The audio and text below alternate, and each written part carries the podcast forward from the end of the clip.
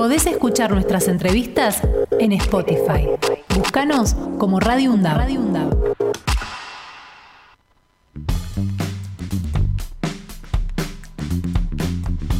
Diez de la mañana, 31 minutos. Acordate que te estamos acompañando aquí en la radio pública de la Universidad Nacional de Avellaneda hasta las 12. Ahora Axel Govetnik y nuestra información institucional. Así es, Fernando, porque todos los días de alguna manera estamos indagando en cómo este, se están desarrollando las actividades que lleva adelante nuestra universidad. Y ahora nos vamos a algo que tiene que ver con lo artístico y que tiene que ver precisamente con la música. Y vamos a hablar con el magíster Claudio Spector, que es el director de la Tecnicatura en Dirección de Coros y Orquestas Infantiles y Juveniles. Claudio, muy buenos días. Axel Govendi te saluda junto a Fernando Pearson. ¿Cómo estás?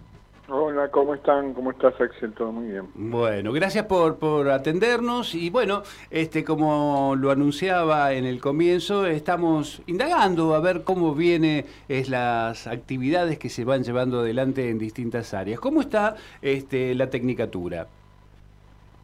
Bueno, la tecnicatura es una carrera que está cumpliendo 10 años y que que la verdad que es una propuesta muy original de nuestra universidad, porque no existe una carrera de estas características en nuestro país. O sea, una primero que esté, digamos, focalizada en la dirección de colectivos infantiles y juveniles. Claro. Y segundo que se, se, recorre a distancia. Este y bueno, es una característica que, ha concitado bueno, la, atención y la participación de, muchos músicos y músicas docentes en todo nuestro país. Nuestro alumnado tiene esa característica, que es un alumnado que, que abarca todas las provincias de nuestro país y que, bueno, que, fue, que, dirigen o que quieren dirigir eh, eh, colectivos musicales de, estas características. Las orquestas infantiles y juveniles son, eh, son proyectos que, que, bueno, que en nuestro país ya están cumpliendo desde sus inicios 25 años y que han tenido un desarrollo muy, muy fecundo sobre todo en la etapa entre el 2008 y el 2015, que el Ministerio de Educación de la Nación generó el programa de orquestas y coros para el Bicentenario. exacto. Y que... Igual vos lo dirigías, ¿no es así, Claudio? Sí, sí. Y que, y que, bueno, esa proliferación de, de estos proyectos hizo que en muchos lugares de nuestro país digamos, eh, muchos músicos con mucha voluntad y con mucho deseo y con mucho entusiasmo eh, se pusieron al frente de estos proyectos, pero que, era necesario eh, completar su formación en este sentido, y por eso que, desde el Ministerio de Educación y desde nuestra universidad se generó este, esta carrera y que la verdad este, luego no solamente directores artísticos y coros de, orquestas y coros infantiles y juveniles se han sumado, sino también, eh, bueno, directores de bandas de bomberos, directores de, bandas de las fuerzas de seguridad y de eh, y, de las fuerzas armadas. Mm. Eh, es más, este tenemos un hace poquito un egresado cuando llegó a su pueblo lo fueron a buscar con el carro de bomberos, con, su diploma y lo pasearon por todo. No, maravilloso, maravilloso, maravilloso es eso. Eh, Claudio, te quiero preguntar esto, porque siempre estuve la duda, y ya que te tengo a vos con la vasta experiencia que vos tenés. con la duda. no, no, no. Este, la diferencia entre orquestas infantiles y juveniles con las orquestas de adultos, ¿cuál sería, digo, más allá de la experiencia, ¿no? El, tratamiento, digo, a eso me refiero, ¿no? Al tratamiento de cómo, cómo se da. Bueno, eh, el nuestro es un territorio, digamos, que, que, que, toca lo, lo artístico y, lo educativo. Es decir, lo que, lo que sucede es que, que, digamos, que esto es un modelo educativo, porque nosotros estábamos acostumbrados, y es lo que, digamos, lo más hegemónico, que bueno, este, para tocar un instrumento uno va a una institución, está con un profesor uno a uno, y bueno, y después eh, a los años, si tiene tiempo, posibilidades, se juntan a tocar con otros, digamos. es un poco... Mm. En cambio, esto es que desde el primer día los chicos van, y más que ir a estudiar el violín, el trombón o, la flauta traversa, ellos primero eligen qué instrumento de toda la, la orquesta, este, porque muchas veces se desconocen los instrumentos que forman parte de una orquesta. En segundo lugar, desde el primer día que ellos tocan un sonido,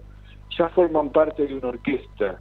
O mm. sea, se hacen arreglos, composiciones musicales específicas, donde, el donde, digamos, el objetivo es tocar con los otros. Mm. Y entonces es un tipo de aprendizaje diferente, donde además de, de, digamos, del desarrollo individual, lo que importa es el desarrollo de lo colectivo. Entonces son proyectos muy específicos y que también estuvieron dirigidos desde un principio a, que estos proyectos sean una herramienta para, para, que llegue a, a, los territorios más desprotegidos, que donde la gente peor las pasa, este, y que si no estuviera la presencia del Estado, este, nunca podrían ponerse a estudiar un instrumento. Claro, lógicamente, lógicamente. Fernando. Claudio, buen día. Fernando Pearson te saluda. ¿Sabés qué? Este, hace cinco días se publicó en UNDAP TV eh, que ahora lo tengo puesto otra vez en mi pantalla, un informe espectacular sobre la Tecnicatura en Dirección de Orquestas y Coros Infantiles, donde participan estudiantes que sí, corregime si estoy equivocado, estaban dando examen ese día, pero también veo este, chicos que si no me equivoco son de la escuela técnica nuestra. Eh, me encanta esa, eh, eso que lograste de poder conjugar la orquesta, los estudiantes, lo que se ve en el informe está muy bueno, ¿eh? Ah, qué bueno, yo no lo vi. Pero bueno. Está buenísimo el informe. Qué lindo, ahora me, lo, voy a buscar. Claro. Este, mirá, eh, exactamente, una de las eh, de las orquestas que se generaron en aquella época fue este, la de la Escuela Técnica de UNDAP. Mm, este, y entonces, ahora nosotros, eh, si bien la, la tecnicatura se cursa a distancia para dar los exámenes finales, hay que estar de manera presencial.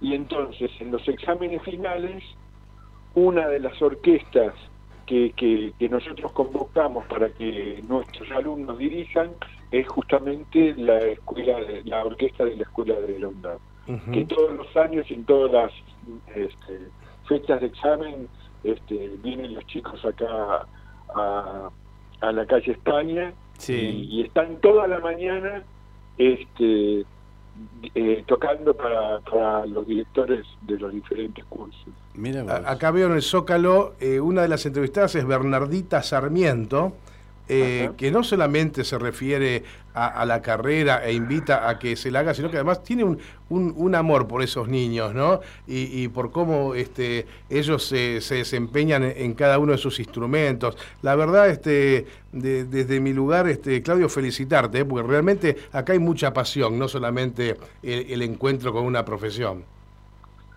Bueno, sí, es, fundamental. A ver, en la música, en el arte, si no existe la pasión, no existe arte, este, no existe ninguna de las dos cosas. Y en la docencia pasa exactamente lo mismo. Entonces, este, se, nosotros tenemos, bueno, a lo largo de todos estos años, experiencias maravillosas de, bueno, de conversar con las familias, de lo que le pasó a las familias cuando los chicos y las chicas empezaron a tocar en una orquesta. Eh, hay experiencias increíbles que se hicieron entre el 2008 y el 2015 de chicos de, Santa Cruz que volaban a, Salta o a Tucumán para encontrarse con sus pares de, diferentes provincias. Qué bueno. Y, este, y la verdad que, que es un proyecto para, para seguir apostando a pesar de las dificultades, porque bueno, cuando se habla de diferentes políticas, este, bueno, yo creo que, ahora en, épocas de inteligencia artificial y que hay que apostar a la robótica y, no sé qué, este, yo creo que eso es así, pero también creo que si no tenemos corazones abiertos, sensibilidades, que nos importa lo que nos dicen los otros, que nos importa lo que le pasa a los otros, este, la verdad que no tenemos un destino un destino que valga la pena. Entonces me parece que la música, que este modelo educativo aporta en ese sentido y que creo que vale la pena seguir poniéndose eh, en el hombro estas, estas cuestiones. Claudio, este proyecto tan hermoso que incluye eh, estudiantes menores de edad, estudiantes mayores de edad, ¿corre riesgo de acuerdo a lo que pueda pasar en las próximas elecciones? Mira, eh, de acuerdo a lo que pueda pasar en las en las próximas elecciones, corre riesgo todo. sí, correremos riesgo todos, exactamente.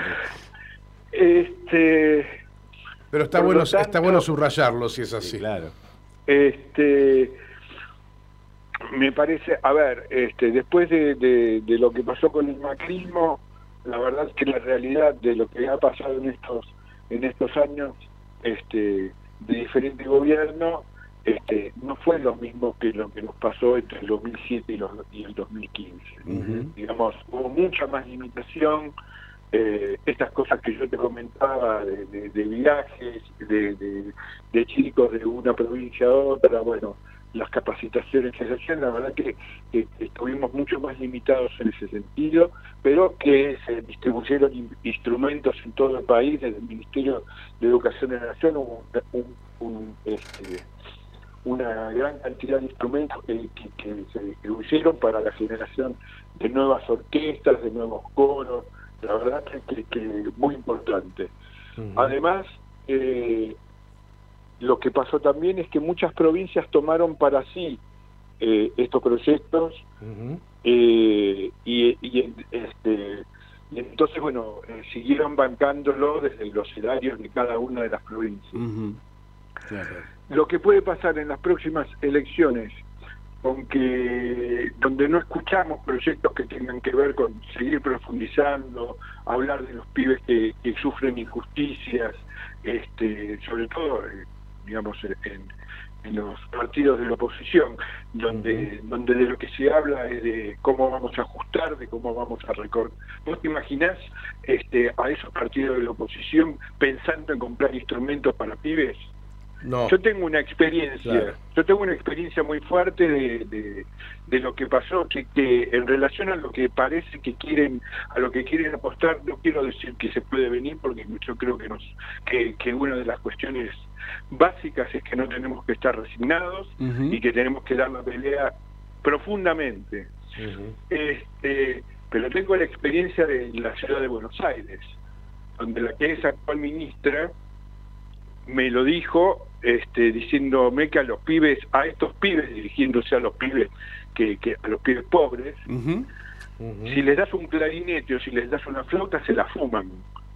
que no hay que dar, a lo sumo comprémosle chi, toc tocs o chinchines. Qué barbaridad. No, es impresionante lo que contás.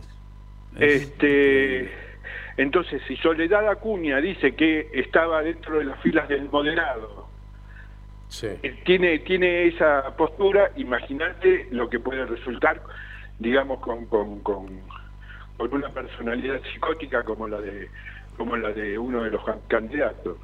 Sí, claro, obviamente, obviamente. Bueno, pero también, como vos bien lo decías, en el, proceso macrista también se padeció recortes de todo tipo en todas las áreas culturales de todos los municipios, provincias, a nivel nacional. Es decir, hemos padecido, sabemos de qué se trata. ¿No? Y vos sabés que estaba reflexionando con lo que estabas diciendo, porque evidentemente eh, ningún, ningún candidato habla de la cultura, por ejemplo, ¿no? No habla, eh, ¿viste? O sea, nadie habla de lo artístico, nadie habla de lo que es esencial. Y cuando uno mira, de alguna manera, hace un paneo hacia la historia de la humanidad, lo que ha salvado a la humanidad, sin lugar a dudas, ha sido el arte. y es más, los grandes imperios se han robado arte de otros países y de otros lugares, justamente para enriquecerse ellos. Digo, eh, es imposible que un país no pueda este, crecer si, si, no se enriquece artísticamente fundamentalmente. Y cuando digo arte no me hablo solamente de la cuestión espectáculo, ¿no? Me refiero a todo lo que es artístico. Bueno, fíjate que justa, perdóname eh, para para para eh, finalizar esto. Este, fíjate que cuando fue la famosa historia del CONICET, donde decían que lo iban a, desarmar, este, ponían como ejemplo eh, proyectos que tenían que ver con lo humanístico, que como, ¿para qué sirve hacer un estudio de no sé qué? Y después salió el otro este, diciendo de que solamente habría, cuando tuvo que recular, este, que solamente este, se harían proyectos eh, vinculados a las ciencias duras. Mm. O sea que claramente eso es este es este, la postura y yo creo que nosotros los que formamos parte del colectivo del colectivo que tiene que ver con, con el arte, con las artes, con lo humanístico, tenemos que, que, ser, estar ahí en el frente de esta batalla que yo decido. Sin duda, sin duda. Eh, por último, de mi parte, y volviendo un poquito a lo académico, ¿cuántos más o menos, vos me hablabas de que la tecnicatura es la, la, primera carrera que existe de, de, esta magnitud, ¿cuántos estudiantes hay en estos momentos? ¿Tenés los números más o menos? Mira, tenemos este a lo largo de estos 10 años eh, tenemos centenares de egresados. Y además este en este momento deben estar cursando unos 350 alumnos. Wow, bien, excelente. Muy bien, muy bien. Bueno, eh, Magíster Claudio Spector, director de la Tecnicatura en Dirección de Coros y Orquestas Infantiles y Juveniles, muchísimas gracias por esta charla. Te vamos a seguir insistiendo y te vamos a seguir molestando para seguir hablando acerca de la actividad que vos llevas adelante. No me aguardé la tentación y ya le mandé el video a Claudio para que lo vea, el de UNDAP TV. Ahí lo tenés entonces, Claudio. Ah, buenísimo. Bueno, muchas gracias. Bueno, te mandamos un abrazo. Estamos ¿eh? en contacto. Que Gracias. Chao. Podés escuchar nuestras entrevistas en Spotify. Búscanos como Radio UNDAB. Radio